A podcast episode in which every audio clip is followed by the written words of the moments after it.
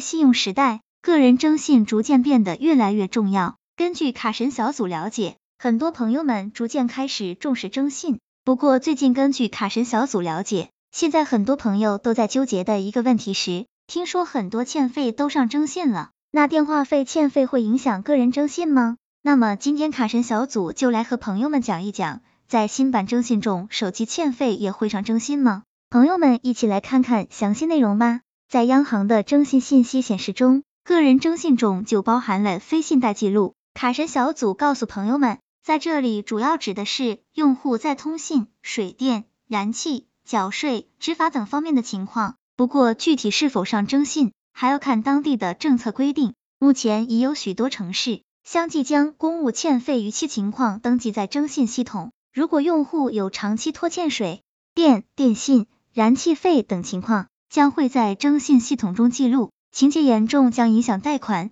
信用卡的审批，对信用额度、利率也会产生一定影响。比如江西省不久之前就宣布，电信欠费也会记录到征信里，其他地区暂时还没宣布这方面的政策。央行征信系统中对电信、水电、燃气等的上征信的规定是，先消费后使用的相关欠费将会计入征信。而我们很多人办理的手机电信套餐，通常都不是先消费后使用的，而是一旦欠费将立即停止服务，也就不存在先消费后使用的情况。如果大家不放心，那么可以拨打电信运营商的官方服务电话，了解自己的是否有欠费，并及时解决。如朋友们是白户，则首次申请房贷、车贷、信用卡时，银行主要参考您这些公开信息的记录。另外，有一种潜移默化的因素会影响征信，那就是查询记录。如果用户多次因贷款审批、信用卡审批等原因被查询，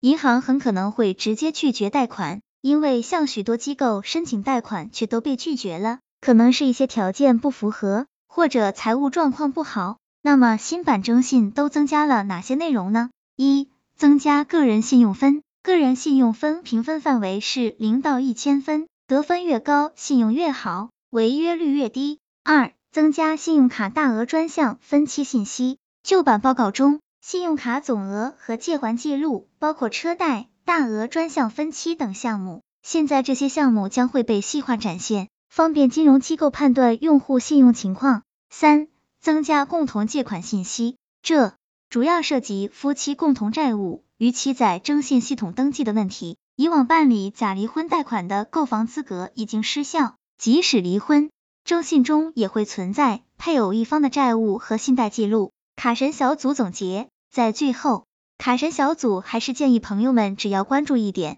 就可以非常好的避免自己落入征信不良的境地，那就是及时缴费，定期查询。毕竟我们已经身处信用时代，朋友们说是不是？希望这个资料对朋友们有所帮助。